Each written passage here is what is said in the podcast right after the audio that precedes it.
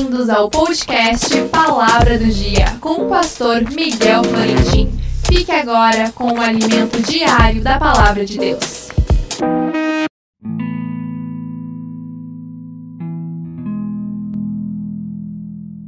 A palavra do dia, ele não é o Deus de mortos, mas Deus de vivos, por isso vos errais muito. Marcos 12, 27.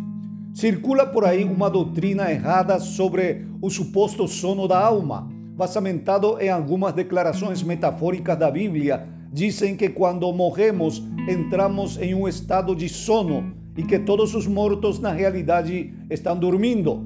Com uma boa lógica e dois ou três versículos, podemos demonstrar o contrário, que existe um inferno onde vão os perdidos diretamente, como diz em Hebreu, e como aos homens está ordenado morrerem uma vez, vindo depois disso o juízo. Ou seja, quando morre o homem, aquele que morre sem Cristo já tem a sua justiça em cima. E qual é a condenação? O fogo do inferno. E que também existe os céus ou o paraíso, porque Deus não é Deus de morto, e sim Deus de vivo. Quando Jesus estava na cruz, diz a um dos ladrões: Hoje estará comigo no paraíso.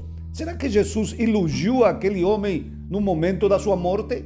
Absolutamente não. Quando Jesus morreu na cruz, não posso imaginar a Jesus dormindo no túmulo. Paulo diz aos Efésios: ora, isto, ele subiu, que é sinal que também antes tinha descido às partes mais baixas da terra, de onde levou cativo a catividade. Ou seja, Pablo, Jesus, depois da sua morte, estava trabalhando nas partes mais baixas da terra. Isso indica que ele não estava dormindo. Paulo diz que não sabe se no corpo ou no espírito foi levado ao paraíso. Paulo diz aos filipenses, tendo desejo de partir e estar com Cristo, o qual é muito melhor. Os mortos em Cristo vão a estar com Cristo à espera de receber o corpo glorificado. Quando morremos, a alma humana não dorme. Ele vai para os céus ou vai para o inferno. Deus te abençoe. Não esqueça, amanhã mais um episódio inédito do podcast Palavra do Dia.